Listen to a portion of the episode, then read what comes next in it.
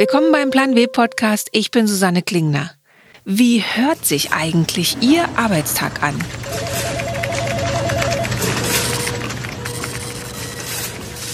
Haben Sie manchmal das Gefühl, dass die Kollegen, die Telefone, die Gespräche und Geräusche, hier ein lautes Lachen, dort das Pfeifen der Espressomaschine, dass es einfach ein bisschen viel ist?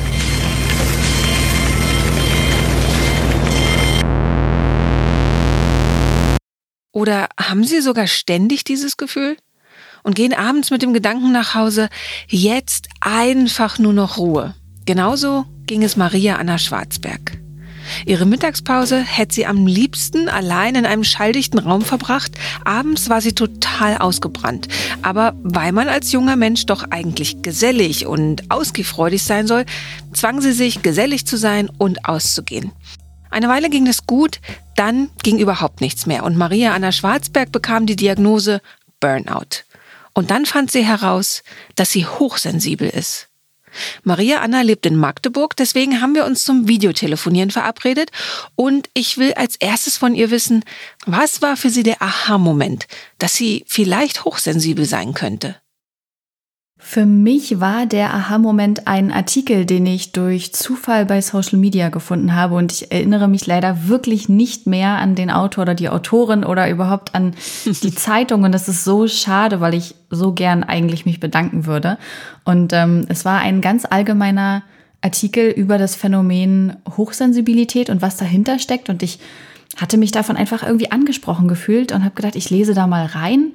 Und dann habe ich gelesen und gelesen und gelesen und mit jedem Satz mehr gedacht, aha, das klingt aber ganz schön doll nach mir. Und dann ähm, habe ich es aber auch irgendwie wieder so ein bisschen weggepackt und dann habe ich es wieder zur Hand genommen und dann habe ich angefangen zu recherchieren. Ich bin immer jemand, der, wenn er sich in irgendwas wiederfindet oder wenn ich generell für irgendwas so eine, so eine Leidenschaft entwickle, dann, dann, dann muss ich immer weiter in das Thema einsteigen und habe in ziemlich kurzer Zeit ziemlich viel dazu gelesen und habe wirklich mit jedem Forschungsbericht und allem, was ich so gefunden habe, habe ich immer wieder gedacht, krass, also irgendwie ist es gar nicht neu, weil ja klar, also das beschreibt mich in vielen Zügen, aber irgendwie gibt es da ein Wort für. Das ist ja der Wahnsinn.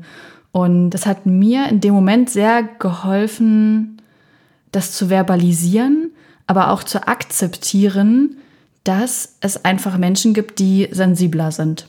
Und was waren da so die Faktoren, wo du eben gesagt hast, oha, und es erklärt ganz viel über mich? Also woran kann man es so festmachen? Also es wurde viel über die Überreizung gesprochen, also dass ähm, man auf allen Sinneskanälen sehr viel wahrnimmt, dass alles sehr laut, sehr bunt, sehr intensiv ist und dass es eben gleichzeitig so ist, dass man manchmal gar nicht weiß, wohin mit all dem, dass sensible Menschen oder hochsensible Menschen, wenn man es ganz konkret nimmt, eben einfach mehr Rückzug, mehr Raum brauchen, dass sie sehr empathisch sind, dass sie häufig sehr empfindlich reagieren auf Schmerzen, Alkohol, so alle Stimulantien, die es so gibt und dass sie sehr geruchsempfindlich sein können, dass sie sehr stark vor allem in visuellen Reizen sich erinnern, überhaupt ein großes Erinnerungsvermögen haben und ja, auch dieses Gefühl von manchmal kann ich fast erahnen, was in dem oder der anderen vor sich geht. Und das ist übrigens nicht dieses gruselige Ding mit den Gedankenlesen, ja, das möchte ich an dieser Stelle unbedingt erwähnen, sondern es ist vielmehr dass eben weil alle Sinneskanäle so offen sind und man so viel wahrnimmt, natürlich man auch viel mehr von den Feinheiten von Menschen wahrnimmt, sei das irgendwie Veränderungen in Mimik, Gestik, Tonalität und dadurch das Gehirn relativ zügig Rückschlüsse ziehen kann zu, ist der Mensch traurig, glücklich, angespannt, um das jetzt mal ganz äh, plakativ runterzubrechen. Maria Anna Schwarzberg hat nicht nur einen Blog und einen Podcast zum Thema Hochsensibilität, sondern gerade auch ein Buch veröffentlicht, um andere Menschen auf das Thema aufmerksam zu machen. Es heißt wie Blog und Podcast Proud to be Sensibelchen. Darin schreibt sie unter anderem, Hochsensibilität ist ein Persönlichkeitsmerkmal, keine Krankheit. Fast jeder Fünfte ist hochsensibel. Herzlichen Glückwunsch, Sie haben nur leicht einen an der Waffel und ganz viele andere auch. Und sie schreibt, die verstärkte Wahrnehmung von Außenreizen, mit der eine tiefergehende Verarbeitung und ein detailreiches Erinnerungsvermögen einhergehen, lässt Hochsensible tief empfinden und erleben, empathisch, aber eben auch schmerz- und rauschempfindlich, stimmungsbeeinflusst, perfektionistisch und selbstkritisch sein, häufig überangepasst und wenig belastbar. Außerdem schreibt sie, das starke Empfinden negativer Gefühle, das viele hochsensible Menschen begleitet, lässt sich eher damit begründen, dass viele Hochsensible nicht um ihre Überempfindlichkeit wissen und deshalb noch nicht gelernt haben, achtsam mit sich umzugehen. Das wiederum führt zu erhöhten Stress und möglichen psychischen Erkrankungen wie Depression. Und an einer Stelle steht der wichtige Satz, Emotionen sind einer sich selbst zu Leistung antreibenden Gesellschaft nicht dienlich. Auch im Interview sprechen wir darüber, dass die Hochsensibilität erst einmal nur ganz bestimmte Eigenschaften oder Fähigkeiten mit sich bringt, dass die aber in unserer heutigen Arbeitswelt sehr schnell zu Stress führen können. Wie jede Charaktereigenschaft, die es so gibt, hat sie Vor- und Nachteile. Das finde ich auch immer wichtig zu betonen. Ich finde es schwierig, wenn man so tut, als wäre sensibel sein nur eine Schwäche, ja, dieses typische Sensibelchen, Mimose, so diese Bezeichnung, die es dafür gibt. Ich finde es aber auch schwierig, wenn wenn man jetzt so tut, als wäre das nur super positiv und alle Menschen müssten hochsensibel sein. Also es hat halt einfach zwei Seiten der Medaille und das Negative an der Sensibilität ist eben, dass sensible Menschen nicht so belastbar sind, wie es jetzt vom Durchschnitt erwartet werden könnte und eben auch, dass sie sehr selbstkritisch, sehr perfektionistisch sind. Aus diesem Gefühl heraus, ich bin anders, das nehme ich ja auch wahr. Und sehr häufig wird anders dann mit falsch gleichgesetzt. Mhm. Und das führt eben dazu, dass diese etwas weniger belastbaren Menschen sich wahnsinnig viele Gedanken machen, extrem viel grübeln, so richtige Grübelspiralen haben, sich selbst abwerten und da gar nicht wieder so richtig rauskommen. Und in meinem Fall war das so, ich habe auch einfach noch so eine Leistungsveranlagung dazu, wie wahrscheinlich viele Menschen, deren Eltern einfach wollten, dass es uns besser geht als ihnen in ihrer Kindheit und Jugend und in der ersten Erwachsenenzeit wollte meine Mama natürlich auch, dass ich einen möglichst guten Schulabschluss mache, dass ich studieren gehe und hat mich da auch ganz schön unter Druck gesetzt häufig. Das heißt, ich habe sehr früh gelernt, für Leistung anerkannt zu werden das nochmal so als persönlichkeitsbedingte Prägung dazu kam. Und diese beiden Komponenten zusammen plus ein sehr fordernder Job. Ich habe damals mit Opfern von Gewalttaten gearbeitet, haben dazu geführt, dass zumindest bei mir mit Mitte 20 die Diagnose Burnout im Raum stand. Das war eine nicht so schöne Erfahrung, aber aus heutiger Sicht für mich sehr nachvollziehbar, wie es dazu gekommen ist. Du hattest auch so darüber geschrieben, dass es so bestimmte Faktoren gibt. Also die moderne Arbeitswelt eigentlich sehr hochsensiblen feindlich ist, zum Beispiel mit Großraumbüros und man macht das Meeting dann auch noch beim Mittagessen und so. Also da so diese Entwicklungen schaust du dir die sehr mit Sorgen an?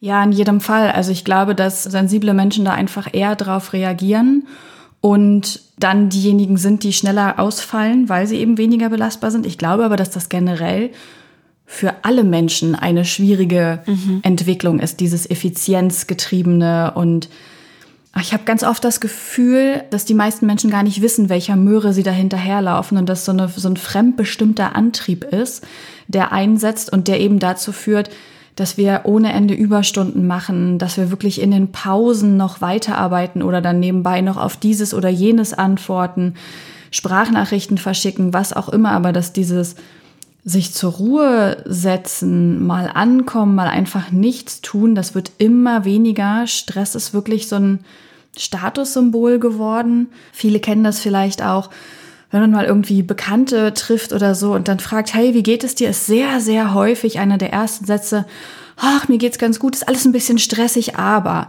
Also es wird sofort mit eingebaut und mhm. ich finde es dann gar nicht so verwunderlich, dass so viele Menschen, eben auch wie ich, an diesem Dauerstress leiden, der irgendwie sich in Herzrasen und Schlafproblemen und Entspannungsproblemen äußert und ich finde das tatsächlich sehr besorgniserregend und schade, dass die Entwicklung dahin geht, dass wir immer mehr und höher und schneller und weiter gehen müssen.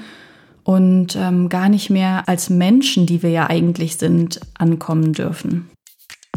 Nach einer kurzen Pause spreche ich mit Maria Anna Schwarzberg darüber, wie sich denn die Arbeitswelt verändern müsste, um ganz unterschiedlichen Typen von Menschen gerecht zu werden, also eben auch hochsensiblen Menschen. Bis gleich. Werbung der Plan W Podcast wird ermöglicht von LinkedIn, dem Karrierenetzwerk. Hier können sich Mitglieder austauschen, von anderen inspirieren lassen und selbst Beiträge schreiben. Vor allem Frauen können das Netzwerk für sich nutzen.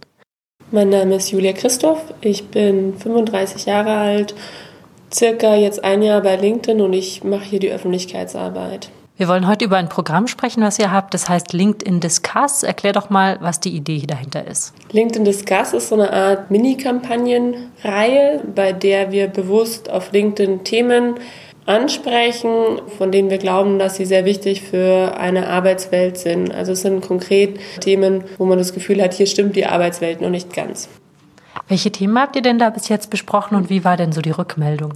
Ein Thema, das wir besprochen haben und das wahnsinnig viel Resonanz hatte, ist das Thema psychische Gesundheit am Arbeitsplatz. Das ist ein Tabuthema weiterhin in Deutschland, ist aber ein Thema, das wahnsinnig viele Menschen betrifft. Was war euer Impuls und was kam dann auch zum Beispiel für Beiträge dazu? Der Impuls war auch eine Recherche, die wir dazu gemacht haben, die zeigt, dass vier von fünf Menschen am Arbeitsplatz durchaus unter den Folgen von Stress zum Beispiel leiden. Anderes Ergebnis war, dass Frauen besonders häufig betroffen sind. 50 Prozent äh, höhere Raten gibt es hier zum Beispiel, was Mobbing anbelangt. Ja. Aber die allerwenigsten glauben eigentlich, dass ihr Arbeitgeber ernsthaft was tut, um hier ja, Prävention zu gewährleisten. Und das haben wir als Impuls reingegeben und da zeigt sich, es sprechen aber sehr viele dann doch darüber. Also wir waren wirklich begeistert von der Resonanz, die wir bekommen haben, auch von Menschen, die sich wirklich Mühe machen, lange ihre Perspektive zu schildern ähm, und sehr detailliert mit praktischen Beispielen hier aufzeigen, wo sie Probleme sehen. Und also dieser Bedarf, das Menschliche in der Arbeitswelt durchaus nach außen zu kehren, ist auf alle Fälle da.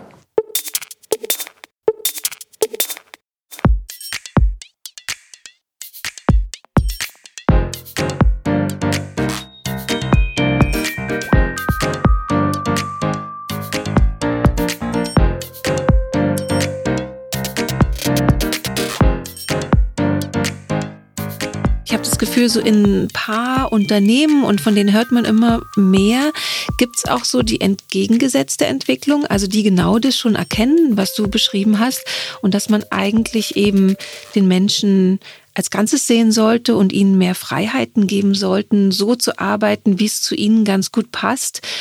Sind denn da Hochsensible vielleicht auch gute Berater, also dass die sagen könnten, das wären Punkte, wo wir wirklich die Arbeitswelt umgestalten sollten und davon profitieren am Ende alle. Was würdest du zum Beispiel ändern in Unternehmen, wenn du dir das perfekte Unternehmen bauen könntest?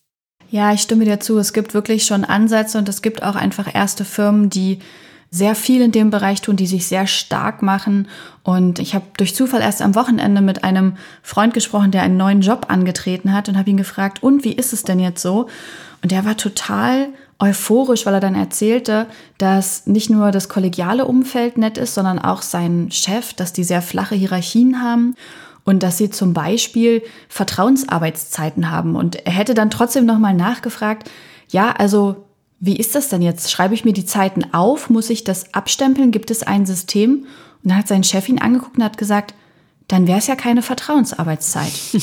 mhm. Und der war so motiviert und mir hat das persönlich nochmal gezeigt, dass das eher der Weg ist, wie ich Menschen motivieren kann, wie ich die für einen Arbeitgeber, für einen Zweck, für eine sinnstiftende Arbeit wirklich begeistern kann und dass das eben nicht der Weg über die Kontrolle und den Antrieb ist, der ja so häufig gewählt wird, ja, dass in den Firmen so eine Mentalität der Angst herrscht. Das heißt, die Leute trauen sich gar nicht wirklich was zu sagen, wenn sie was sagen, dann gibt es meistens sehr strenge Konsequenzen von Abmahnungen und Kündigungen. Und die Verantwortlichen, die natürlich auch die Wirtschaftlichkeit des Unternehmens sehen, sehen halt meistens nur ihre Zahlen und versuchen die mit Druck durchzusetzen. Und ich glaube auch, dass es bis zu einem gewissen Punkt immer geht. Aber es ist nun mal so, dass wir Menschen und keine Roboter sind und irgendwann geht es nicht mehr weiter und dann verlieren wir diese ganzen wertvollen Menschen weil sie einfach ausgebrannt sind, weil sie die Schnauze voll haben, weil sie innerlich schon längst gekündigt haben und ihnen eigentlich das Unternehmen gar nicht am Herzen liegt. Und das ist ja nicht der Weg weder aus der menschlichen noch aus der wirtschaftlichen Perspektive, den wir gehen wollen. Und deswegen würde ich mir zum Beispiel wünschen, dass Unternehmen viel flexibler reagieren und agieren. Also, dass sie nicht einfach die Mitarbeiter als Masse sehen, sondern dass sie da wirklich schauen, was sind die individuellen Belange. Es gibt Menschen, die können wahnsinnig gut im Team arbeiten und denen möchte ich auch ihre Großraumbüros überhaupt nicht wegnehmen. Ja, wenn die feststellen, dass das ist perfekt für uns, toll, dann ist es wichtig, dass es solche Gemeinschaftsbüros gibt. Und wiederum gibt es Menschen, die sagen, um kreativ zu sein, um wirklich produktiv zu sein, ich brauche meinen eigenen Raum, ich brauche mein Umfeld. Toll, gut, dann muss es für die eben auch Einzelbüros geben. Ich finde es total wichtig, dass es vereinbar ist mit dem Privatleben. Nicht nur für Familien, da wird ja schon immer mehr getan, sondern auch für Menschen, die keine Kinder haben, ja, die aber andere private Belange einfach umsetzen möchten, die ihnen wichtig sind, dass es da möglich ist, Teilzeit leichter zu beantragen und umzusetzen oder auch das Thema Homeoffice. Es gibt so viele Berufe, in denen es eigentlich nicht zwangsläufig notwendig ist, fünf Tage die Woche im Büro zu erscheinen, sondern wo man ja auch von zu Hause aus arbeiten könnte.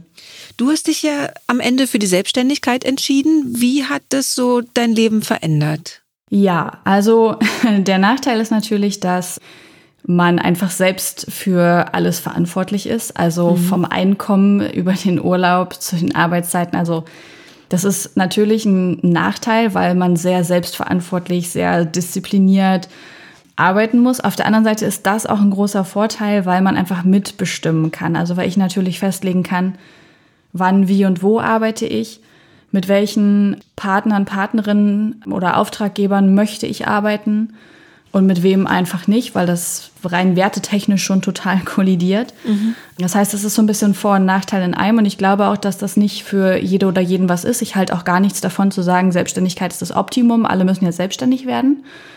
Es ist aber schade, dass es heute für viele Menschen so ein bisschen die einzige Lösung ist, wenn sie nicht in großen Unternehmen arbeiten wollen. Und da kann es natürlich eine Lösung sein. Für mich ist es eine sehr angenehme Lösung. Also bei mir war es eben so, dass ich das gebraucht habe und dass ich das auch sehr mochte, selber bestimmen zu können. Es hat aber auch wirklich Monate und Jahre gedauert, ich so einen richtigen Arbeitsflow hatte. Also dass ich wusste, mhm. das sind Dinge, die mir gut tun. Unter diesen Bedingungen kann ich gut arbeiten. Also, dass ich wirklich wusste, diese Routinen und Gewohnheiten brauche ich und die brauche ich nicht.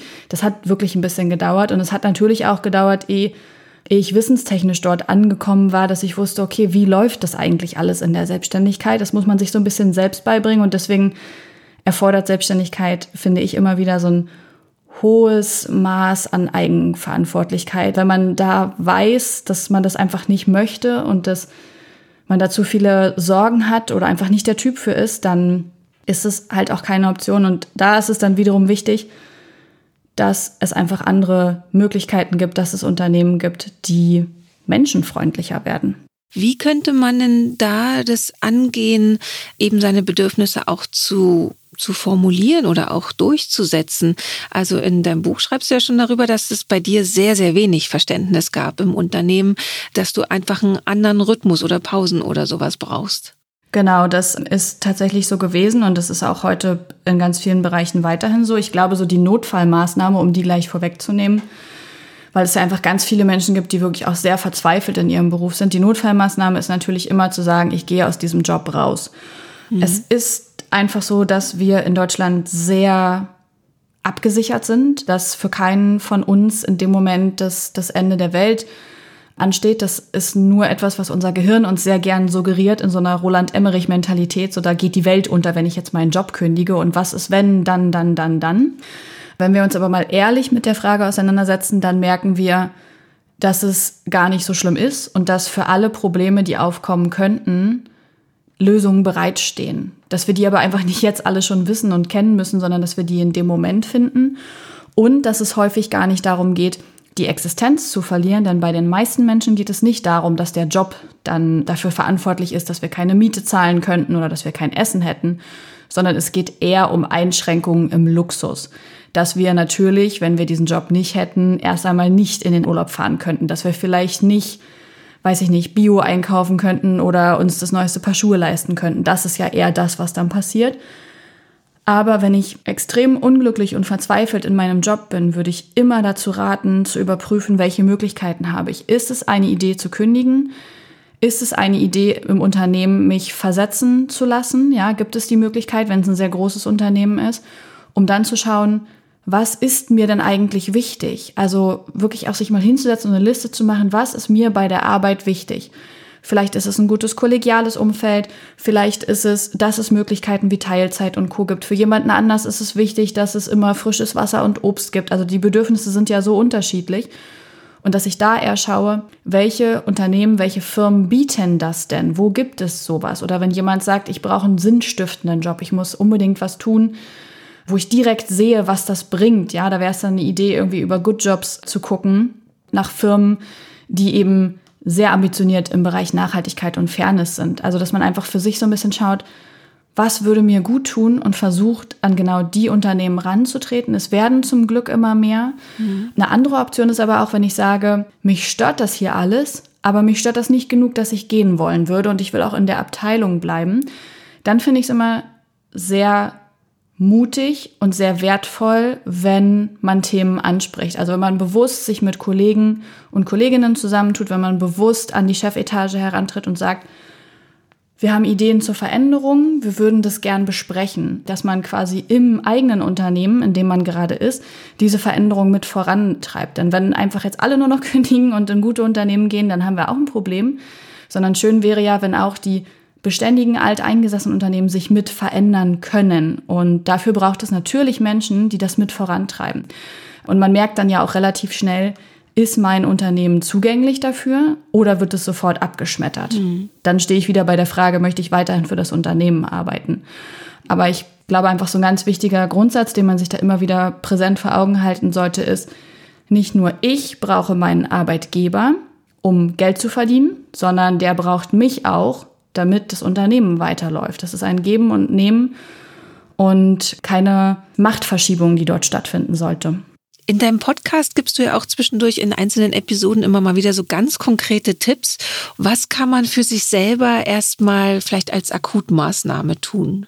Ich glaube, das, was in dem Moment als allererstes hilft, ist, die Pause-Taste zu drücken. Das fühlt sich dann sehr nach Stillstand oder Rückschritt sogar an, ist es aber nicht, ich habe für mich einfach mit den Jahren herausgefunden, dass wann immer ich in solchen Situationen stehe, die sehr viel Adrenalin ausstoßen, wo sehr viel Veränderung ansteht, es mir sehr hilft, erstmal wirklich die Pause-Taste zu drücken.